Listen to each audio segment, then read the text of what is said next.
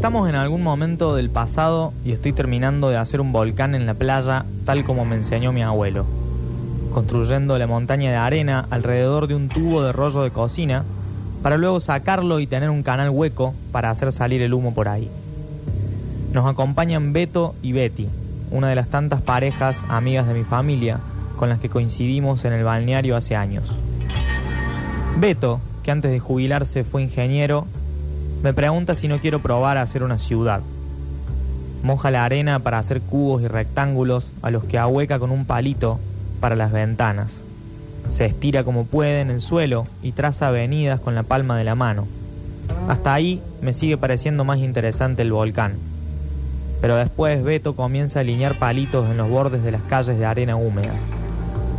Una vez armados esos postes de luz, inventa un cable con una raíz de tamarisco y la entierra siguiendo la línea de la avenida.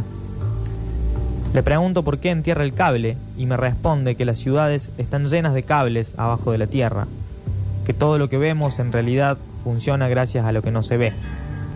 Señala las enormes montañas de arena que bordean el estacionamiento del parador.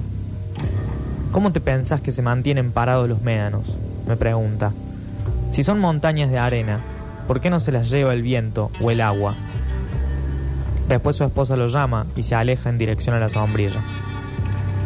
Más tarde camino en dirección a los médanos. La arena caliente se mete entre la ojota y mi pie y me quema la piel. Cuanto más me alejo del mar, más me hundo en el suelo. Empiezo a ver las raíces de los tamariscos, las que usó Beto para hacer los cables. Son hilos negros que por momentos se anudan en marañas desordenadas.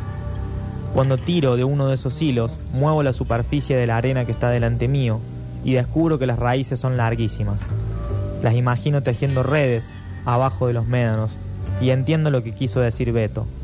Es esta maraña de hebras finas la que sostiene las enormes montañas de arena.